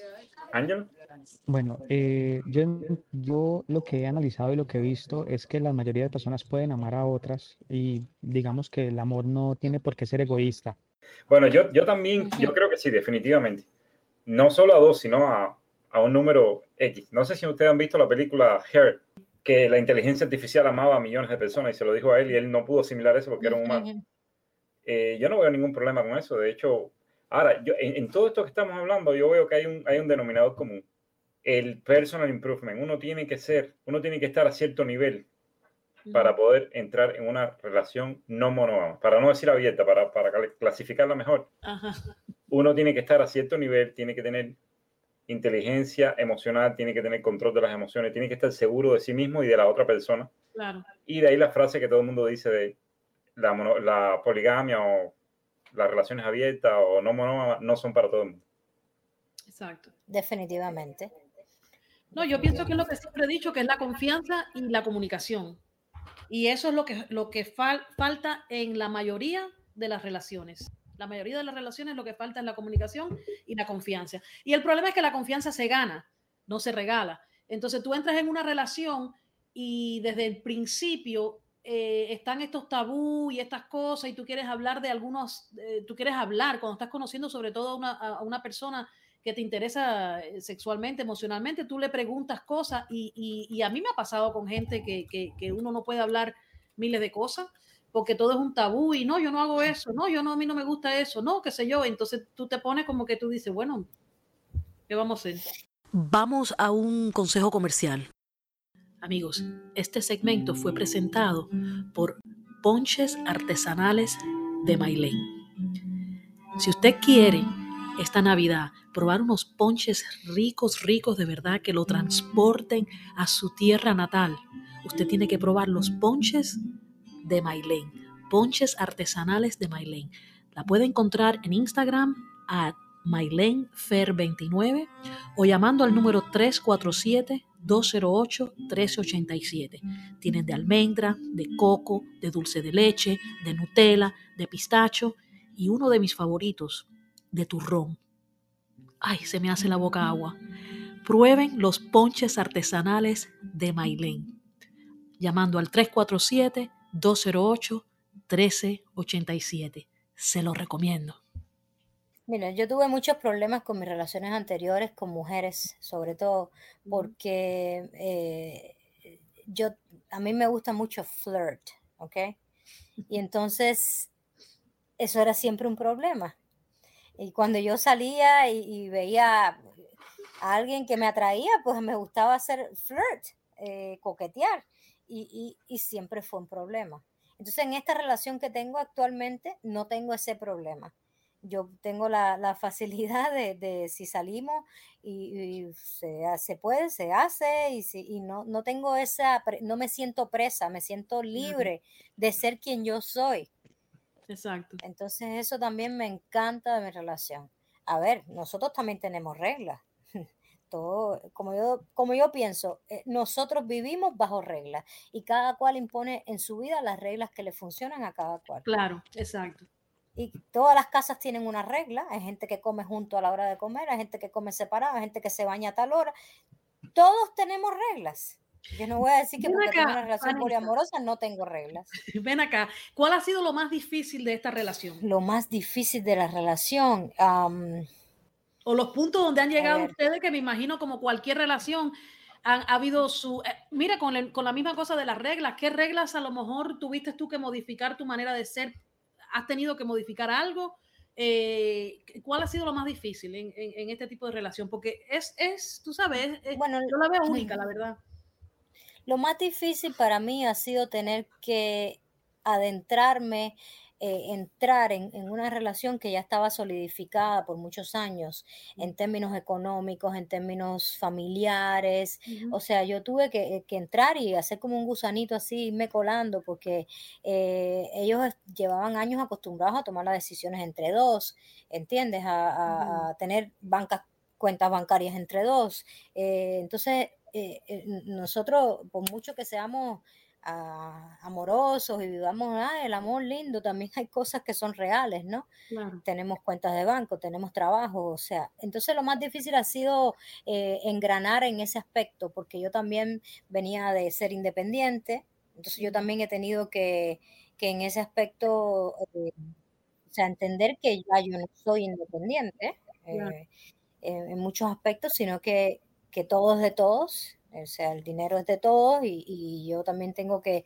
Entonces, cierta- eso, eso ha sido difícil porque eh, hubo momentos en que se tomaron decisiones en las que yo no fui parte, entonces eso sí me afectaba mucho. Claro. Entonces, bueno, hubo- en esos momentos sí se discutió y bueno, pues, yo quiero ser parte, si se va a comprar un carro, yo no quiero que lleguen a casa con un carro comprado y que yo no sepa que el carro se compró, Claro. que me entere cuando lleguen a la casa, ¿entiendes? Cosas así. Eso, eso, eso han sido, ¿verdad? Para mí, los, mejor, los mayores desafíos. Supongo que para ellos haya otros. Y ven acá, eh, en la cuestión social em, y, y, los, y, los, familiares, o sea, eh, eh, ¿cómo fue eso cuando cuando van a Navidad, la fiesta de Navidad, y aquí estamos tres. Mira, mi marido y mi mujer. Mi, marido y mi mujer. Entonces, yo te digo que ella es mi ídolo. yo lo hago todo el tiempo. La gente se queda así con una cara. Yo creo que lo que pasa es que yo también he aprendido muchas cosas con Orlando. Orlando se llama mi marido y Madeline se llama mi mujer. Y él siempre dice que no es bueno esqueletos en el closet. Exacto. No es bueno estar escondiendo cosas y todo eso. Ahora, no es bueno, a nosotros no nos gusta, pero hay ciertos sectores en los que quizás uno es un poco más prudente. Con mi familia no pasa nada, toda mi familia lo sabe. Obviamente yo tengo una tía de 105 años en Cuba, que ¿qué le voy a estar explicando yo que tengo un marido y una mujer? O sea, mi tía de 105 años no va a entender eso, obvio. Pero yo no, pero cuando, pero cuando fuimos a Cuba, hace, fuimos todos a Cuba, la familia toda, o sea, nosotros tres y los tres niños, la niña no tenía un año de edad, o sea, yo llegué y ese, mi marido, o sea, yo no presenté a ellos mi marido y mi mujer, pero Madre estaba ahí. Tampoco nadie me vino a preguntar, o sea, quién es ella. ¿Entiendes? Pero ya mi familia más cercana lo sabía. No es que tampoco tuve que dar, perdón, explicaciones de ningún tipo. Toda mi familia aquí lo sabe, mi mamá lo sabe desde el principio. Mientras menos esqueletos uno tenga en el closet, más feliz uno es también. Claro, exactamente. y yo en mi trabajo, o sea, Mira, yo por 10 años tuve una relación con una mujer donde trabajamos 6 años juntas en el mismo centro de trabajo y nunca nadie lo supo. Donde su familia venía a la casa y no lo sabía. Donde mi mamá no lo supo por 3 años, no más. No. Entonces yo no, no, no, realmente no, no me escondo. Y el que perdí amistades, un montón de amistades. Gente que no entendía, que me creía que creía que yo era la tercera pata de la mesa, que ellos me estaban usando, que Orlando era un descarado porque tenía dos mujeres y que estaba haciendo sufrir a la otra. Eh, no, no, o sea, no tiene ni idea. No, pero no perdiste nada, Vanessa, no perdiste, perdieron ellos de no conocerte. Olvídate hoy en día, yo digo, yo tengo marido y mujer, si a usted no le interesa, claro. poca gente me ha encontrado que realmente tengan algún rechazo hacia eh, o sea, de hecho, no, no, me, no me puedo recordar de ninguno. O sea, obviamente la gente dice, ay, no, porque yo no podía hacer eso, ay, no. Pero ya que de ahí a que tenga algún problema, yo creo que el ser humano se está abriendo mucho más y está evolucionando en ese aspecto mucho más y con los años va a ser más. Y mis hijos, por ejemplo, van a ser más abiertos que los hijos de que lo que fui yo o lo que fueron mis mm. padres, porque mi hija nació en este, mi hija nació en este círculo familiar. Mi hija tiene dos mamás. Y para ella somos las dos iguales. Yo la parí y ella sabe que yo soy su mamá biológica, pero ella tiene dos mamás y un papá. Y yo le he dicho que en la escuela ella no puede decir lo contrario. Ella tiene dos mamás y un papá. Obviamente los niños, le, hay niños que le dicen, no, tú no tienes dos mamás, tú tienes una madrastra. Entonces yo le he tenido que explicar que no es una madrastra. Eso, eso, realmente. Bueno, ya yo me extiendo, yo pico y me extiendo con la no, No, pero no, me, gusta, no, Vanessa, la verdad que yo, yo te admiro, la verdad, y te felicito, y, me encanta que, que, que, que, estés aquí y que estés, em, que estemos tocando este, este tema, porque es importante, es importante. Yo me imagino que para ti, no que haya sido difícil, porque yo sé que tú eres una mujer fuerte y todo, y a ti te importa un pedo lo que la gente diga, pero es difícil que tú eh, eh, estés haciendo algo que te hace feliz, que no le estás haciendo daño a nadie y que amistades que tú pensaban que eran tus amistades se alejen por una cosa como esa, ¿me entiendes? Bueno, yo pasé tres meses que no dormí bien por culpa de eso. Eh, me pasé tres meses mal, llorando porque perdí amigas que eran grandes amigas. Al final no eran grandes amigas, obviamente las grandes amigas se quedaron. Pero en ese momento eran grandes amigas y, y wow, o sea, fue para mí impactante. Pero bueno, era más importante para mí la relación que eso y, mucha gente apostaron por, nosotros, o sea, casi todo el mundo decía que eso no iba a durar y que eh, fue complicado, inclusive para, eh, para Maddy Orlando, porque veníamos de Filadelfia, de una cultura, una comunidad así de latinos pequeños, donde ellos eran conocidos en la comunidad como una relación estable de años, entonces nadie estaba entendiendo nada. Y obviamente nadie, todavía mucha gente no entiende nada. Mucha gente piensa que es que Orlando tiene dos mujeres y que él es un descarado que tiene dos mujeres. Los problemas que tiene la gente por lo regular siempre cuando se habla de los swingers, cuando se habla de poliamor, cuando se hablan de relaciones abiertas, no son problemas de las relaciones en sí, son problemas de la sociedad. es la sociedad la que, la que no se amolda a ese tipo de nuevas relaciones. Eh, hace poco lo hablábamos con Henry, de hecho, no hay leyes que garanticen realmente que las personas puedan tener una familia de tres, de cinco personas, donde estén tres eh, siendo cabezas de la familia y dos y dos hijos. O sea, no hay nada que proteja todo eso. Eh, y la gente se llena de unos paradigmas religiosos, morales, en fin, de una cantidad de cosas pero realmente el problema son de ellos, el problema es de ellos de no saber ni adaptarse, de pensar de que lo único que debe existir es lo que siempre ha existido. Y resulta que si nos vamos a la realidad, siempre ha existido poligamia, siempre ha estado allí, solamente que de un tiempo para acá es que la hemos venido condenando. Antes el feudalismo nació fue porque eh, nació a través de, de, la posesión de tierra, así como se logró eso, a través de la unión entre la pareja para toda la vida. Pero pues si nos vamos a la realidad, antes de eso, inclusive la misma Biblia lo habla, que las parejas eran eh, el hombre, eh, eran, eh, ¿cómo se llama? Poli, em, poliginias. Poliginias, sí, sí. Entonces siempre se, siempre existió, luego se condenó y ahorita es que estamos volviendo otra vez a deconstruir todo ese tema y la sociedad le sigue dificultando y lo que le pasa a Vanessa, todo lo que nos cuenta es externo, todos sus problemas son externos, no son problemas de la pareja. Yo creo que en la, en, la, en la bonita frase que ellos dicen de el amor no debe ser limitado por la edad, por la sociedad económica, por la raza, se les ha olvidado el número. El amor no debería ser limitado por número tampoco. Si hay tres personas que se aman, ya esta sociedad en el pleno siglo XXI debería tener una estructura donde, donde esas tres personas, o cuatro o cinco las que sean, encajar. Como mismo están las estructuras de negocio y hay solo propietario, o hay dos, o hay tres, o hay cuatro, y hay procedimientos legales, por si se, se rompe o uno se quiere salir o entrar, ya eso deberíamos tenerlo en la sociedad. Yo creo que estamos atrasados en ese aspecto. Yo pienso que eso va a pasar en algún momento en el futuro, eh, pero también agradezco vivir en esta sociedad donde al menos puedo tener una relación de vivir dentro de mi casa de esa manera, porque tú sabes que hay en otros países donde las mujeres todavía tienen la cara tapada porque no pueden enseñarse al resto de los hombres. Entonces, gracias a Dios, porque con este carácter rebelde que tengo, si llego a nacer ahí, estaría ya, mira. Sí, ¿no? Y, en el futuro mm, mínimo seguirán, eh, existirán, y lo de Vanessa simplemente será una anécdota más de lo que pasó en estas construcciones a futuro de nuevas relaciones, de nuevas familias, de familias diferentes, de familias distintas.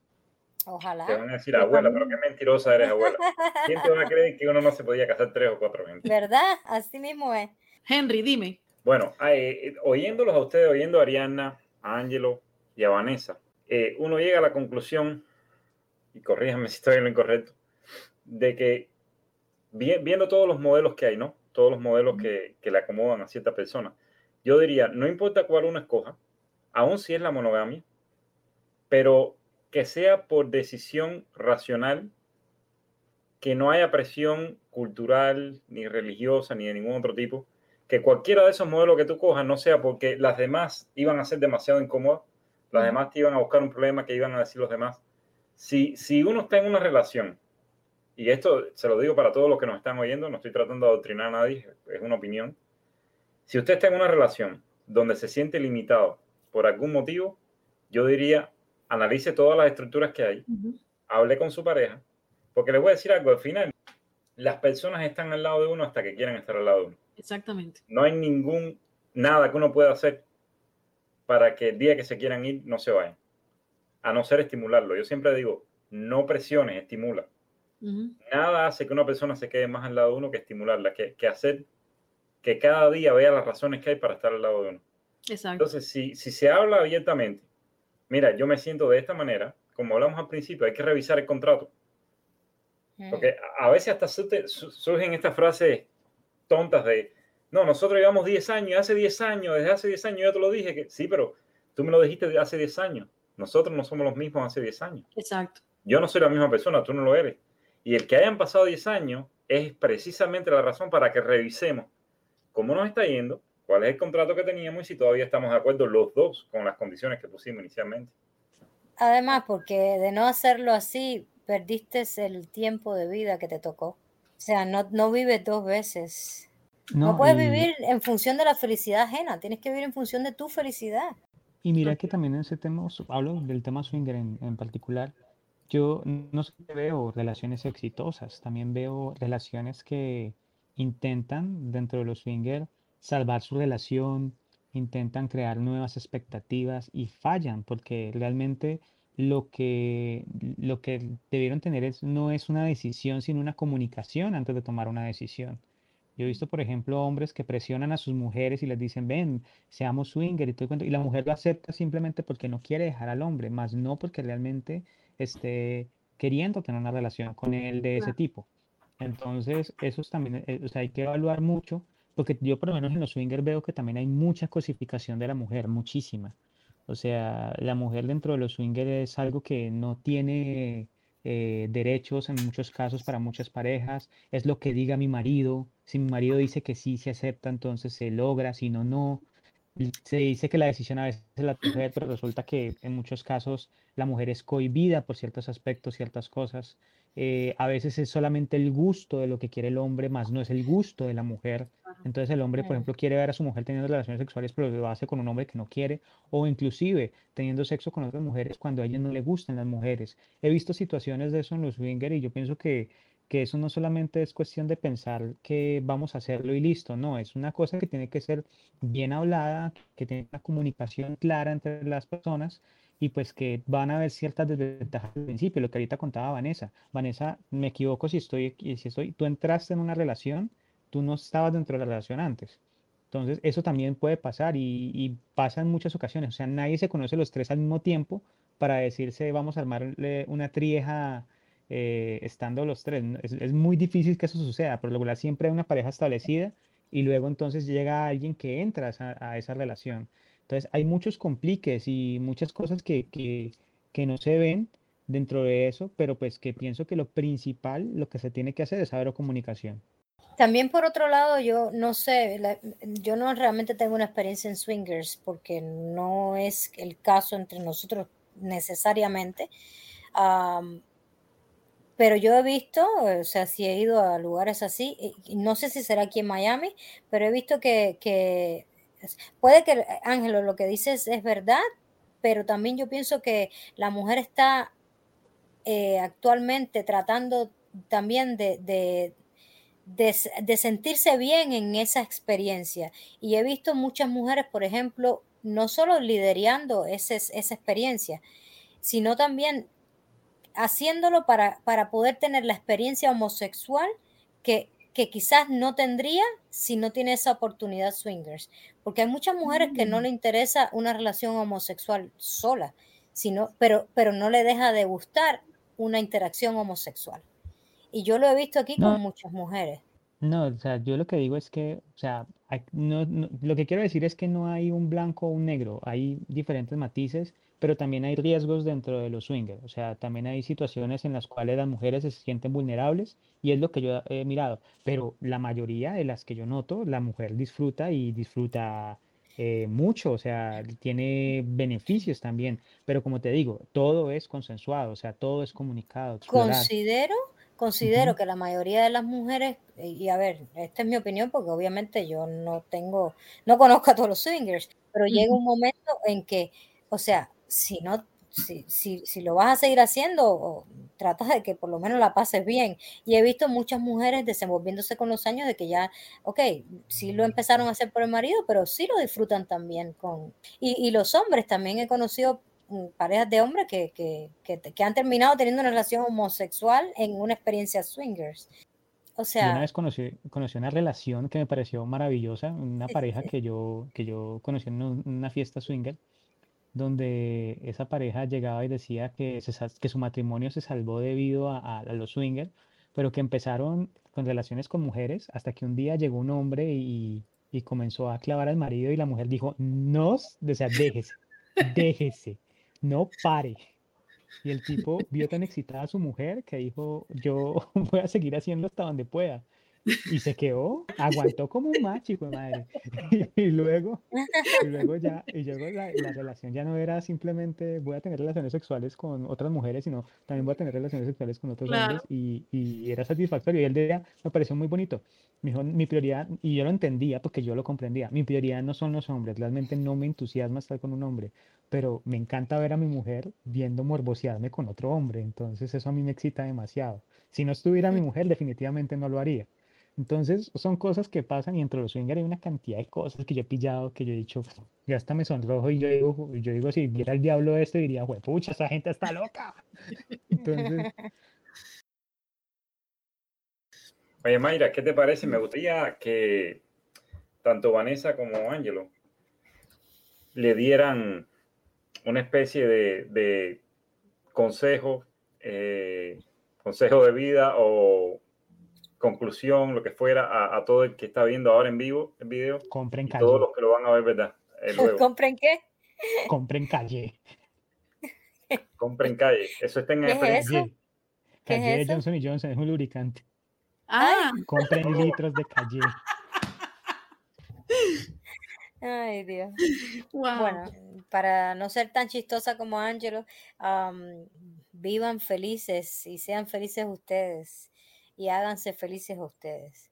Y, que lo más importante sea ustedes y su familia cercana, porque al final de la jornada eso es lo que queda. Y lo que uno se lleva es lo vivido. Lo eh, material no se va con nosotros. Lo que opino es que el placer vivido es todo lo que nos llevamos a la tumba. O sea, todo lo que disfrutamos en esta vida es lo que es lo que realmente vamos a decir al final de nuestra vida. Lo gocé, lo disfruté, lo analicé, no me cohibí. Eh, pero siempre pienso que a pesar de que mi placer no tiene por qué eh, ser incómodo para el placer de mi pareja, porque todo el mundo tiene que ser distinto. Entonces, pienso que lo principal es que si usted, cualquier práctica sexual, cualquier relación que usted tenga con otra persona, siempre sea consensuada, siempre sea algo que se hable, no que sea simplemente una decisión propia y hasta allí. Siempre con que usted vaya a estar, disfrútelo, pero el mayor disfrute no solamente que usted lo sienta, sino que sea mutuo.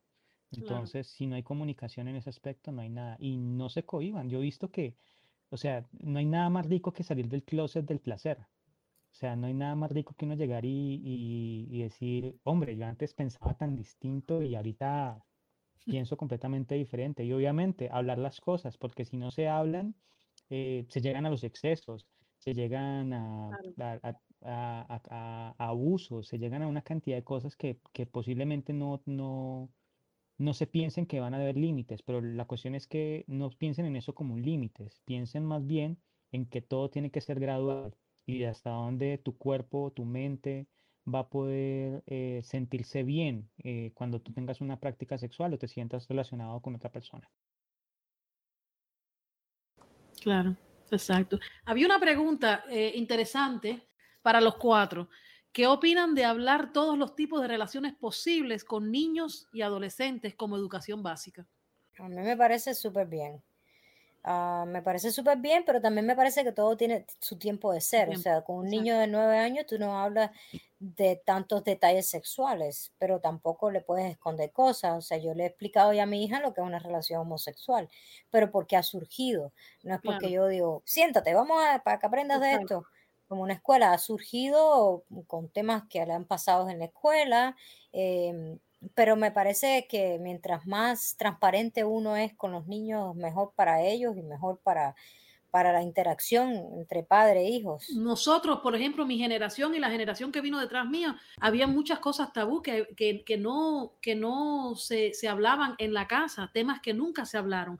Eh, yo por mi parte salí bastante loquilla, pero pero yo sé que yo conozco gente de mi edad que no, no se imagina ni trata ninguna cosa. Yo creo que es importante y además también es importante cuando el niño esté preparado, porque no todos los niños son iguales. Hay niños que a, muy temprana edad, mira tú a los seis años estaba enamorada, y hay niños que, que, a muy temprana edad tienen mucha curiosidad. Entonces tú puedes tener a lo mejor tres hijos y a lo mejor uno de ellos a los siete años te está haciendo preguntas que tú no sabes cómo responderle, pero no necesariamente el otro que a lo mejor tiene nueve eh, tiene la misma curiosidad. Entonces, cuando el niño esté listo, yo siento que es sumamente importante hablarlo. Y no solo eso, siento que es importantísimo hablar en la escuela de educación sexual como tal. Tú no vas a hacer, tú sabes, eh, mucho, eh, mucho detalle.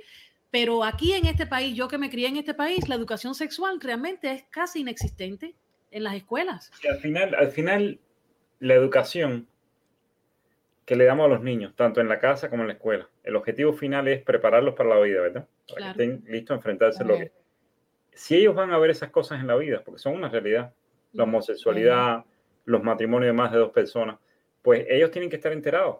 Para cuando lo vean, es decir, yo diría que, en, por ejemplo, en un libro de ejercicio donde siempre se pone, el problema es, el papá y la mamá de Joseito van todos los domingos a tal lugar. Pues un ejercicio tiene que decir, el papá y las dos mamás de las dos madres, porque aquí hay cubanos viendo el video y ya saben que las dos madres de Joseito van con él al mercado, o los dos padres de Joseito van con él al mercado y, ir, ir acondicionando, ¿eh? que, que, no sea siempre el modelo ese que tenemos de, de, la pareja heterosexual de dos personas. En esta social me tocaba que dictar charlas en colegios sobre temas de diversidad sexual. Normalmente eran personas mm, entre los 13, 15 años, 16 años entonces decíamos, listo, están preparados para estos temas y teníamos, digamos, el apoyo gubernamental en poder dictar las charlas sin ningún inconveniente. Eh, hoy los temas que hablamos era qué es lesbiana, qué es ser gay, en fin, discutíamos esos temas, pero me quedaba sorprendido que los muchachos preguntaban, bueno, ¿y cómo es la forma correcta de hacer sexo oral? Eh, ¿Cómo es el tema de las parejas swingers? Eh, ¿qué, ¿Dónde entra el poliamor dentro de las orientaciones sexuales? Y yo me quedaba así como que, o, sea, sé esos temas, pero no sé si iba a tocarlos con ellos. Entonces, eh, yo iba siempre acompañado de una psicóloga y la psicóloga me dijo, lo importante es que si ellos presentan una curiosidad, es el momento de comenzar a hablarlo, o sea, no ocultar los temas. Claro. Entonces, no estamos diciendo que a los 6, 7 años tengamos que hablar de sexualidad y tengamos que decir qué es una penetración, qué es esto, no. Lo que estamos diciendo es, cuando el niño comienza a hacer las preguntas, pues hay que contestarle la manera más acorde según su edad. Y a su nivel de curiosidad es que comenzar realmente a, a dictar, digamos, los conocimientos que son necesarios para ellos, para la vida. Yo pienso que sí es necesario dar educación sexual en los colegios, pero tenemos una dificultad grandísima, y es que no todos los niños viven con la misma curiosidad. Entonces, nivelar todo eso y saber qué es lo que realmente le están mm, eh, intrigando es difícil, porque por lo menos en los niños pequeños, cuando los niños pequeños tienen muchas preguntas, y eso me lo explicaba la psicóloga, muchas preguntas sobre sexualidad, eh, posiblemente estén frente a un abuso por parte de algún adulto. Entonces, esas son cosas que hay que tener mucho cuidado. Eh, no es una cuestión de tomarlo a la ligera, pero es una cuestión de que se tiene que estudiar mucho más a fondo. Lo que pasa es que nosotros lo que me parece más tenaz es que en las escuelas se nos enseñan de cuándo son las guerras, de quién mató a quién, quién conquistó a quién, cuántas personas mataron a cuántas otras personas, cuántos millones de muertos hubieron, pero nunca se habla de amor, nunca se habla de cómo me relaciono yo con el individuo. Estamos más preparados para odiar que, están, que para amar. Entonces, bueno, nos una cuesta, prueba de eso son los seis dildos que se pueden tener en Texas. Estoy seguro que puedes tener todas las armas que tú quieras, pero consoladores puedes tener nada Óyeme, eh, Vanessa se nos tiene que ir. Eh, Vanessa, te damos las gracias otra vez. Yo sé que estás ocupadita. Esta es una mujer muy, muy, muy ocupada, muy ocupada. Imagínate, eh, mujer y Imagínate con dos, no puedes. Mira, no, eh, la verdad que ha sido un placer verte otra vez y, y nada, eh, siempre estás bienvenida aquí a Trucoholic. Cualquier otro tema que, va, que vamos a, a tocar, eh, te podemos invitar si así lo deseas. Y yo sé que te tienes que, ir. Muchísimas gracias. Un beso. Sabes que te quiero mucho. Saludos a todos por allá. Muchas gracias. Gracias a todos. Fue muy interesante. Me encantaría volver a participar. Me alegro mucho que haya podido estar aquí. Sí, sí, sí, la verdad. Eh, ¿Qué más nos tienes, Henry? Bueno, quería dejar claro un par de cosas, ya que nos emocionamos con discutiendo con, la, con las experiencias. El, la poligamia incluye que las personas estén casadas. Es decir, una relación, pues, alguien que está con varias personas, ese no es polígamo. La poligamia trata de personas que están casadas. La monogamia no. La monogamia son dos personas en una relación que no necesariamente están casadas, pero que no tienen nada fuera de esa relación, ni sentimiento ni sexo. Pero la mm. poligamia sí. Y por eso es que hay solamente ciertos países donde la poligamia está permitida. Es decir, si, si tú tienes, si tú estás con varias personas, eh, por ejemplo, el Vanessa, el modelo de Vanessa, ¿verdad? Ahí hay dos personas casadas y hay otra persona que aunque forma parte igual de la relación, a efectos legales no está, no está casada, no es parte del matrimonio. Exacto.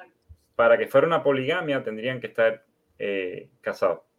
Ahora, dentro de los poliamores hay muchas categorías, es bien, es decir, han creado categorías de categorías de categorías, es bien complicado, yo les yo le, invito a todos que, a que investiguen, pero generalmente es relaciones monógamas y relaciones no monógamas.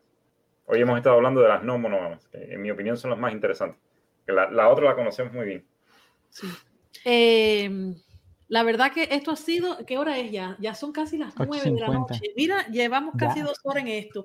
La verdad que esto ha sido sumamente interesante. Eh, todavía hay temas para tocar. Yo creo que tendríamos que hacer una segunda parte de este, de este, de este programa, porque hay cosas que me gustaría indagar más a fondo de todos los tipos de relaciones que hemos, que hemos hablado y de las que todavía no se, no se han hablado, así como tú dijiste, Henry, que hay niveles y niveles y subniveles de, de las relaciones eh, eh, no monógamas. Ángelo, eh, muchísimas gracias. La verdad que, que fue interesante escuchar tus tu, comentarios, tu, tu experiencia. Eh, a Ariana también, ella se nos fue temprano, pero bueno, a todos los invitados, muchas gracias. A todos los que estaban en el chat, gracias por su participación. Eh, síganos en las redes sociales, síganme en Trucoholic, trucoholic.online. Eh, y este, este episodio luego lo vamos a poner en, en, el podcast como tal, en Apple Podcast, Google Podcast y en Spotify. en Spotify. Síganme en mi página de, de Trucoholic y la página de TikTok la voy a cambiar al nombre de Trucoholic. Así que pronto estaremos en OnlyFans también, dice bueno, gracias a todos, muchas gracias. Y Henry, la verdad que muchas gracias. Mi, nuevo co-host de aquí de Trucoholic, te, te agradezco la verdad y tenemos que seguir tratando estos temas eh, controversiales que la gente no, no, quiere hablar, pero que creo que es importante hablar de estos temas. Solo pronuncia, solo asegúrate de pronunciar bien la palabra cojot, porque hay muchos cubanos aquí, como te dije. Trucoholic, el truco de la verdad, señores. Gracias a bueno, Muchas gracias a todos. Buenas noches.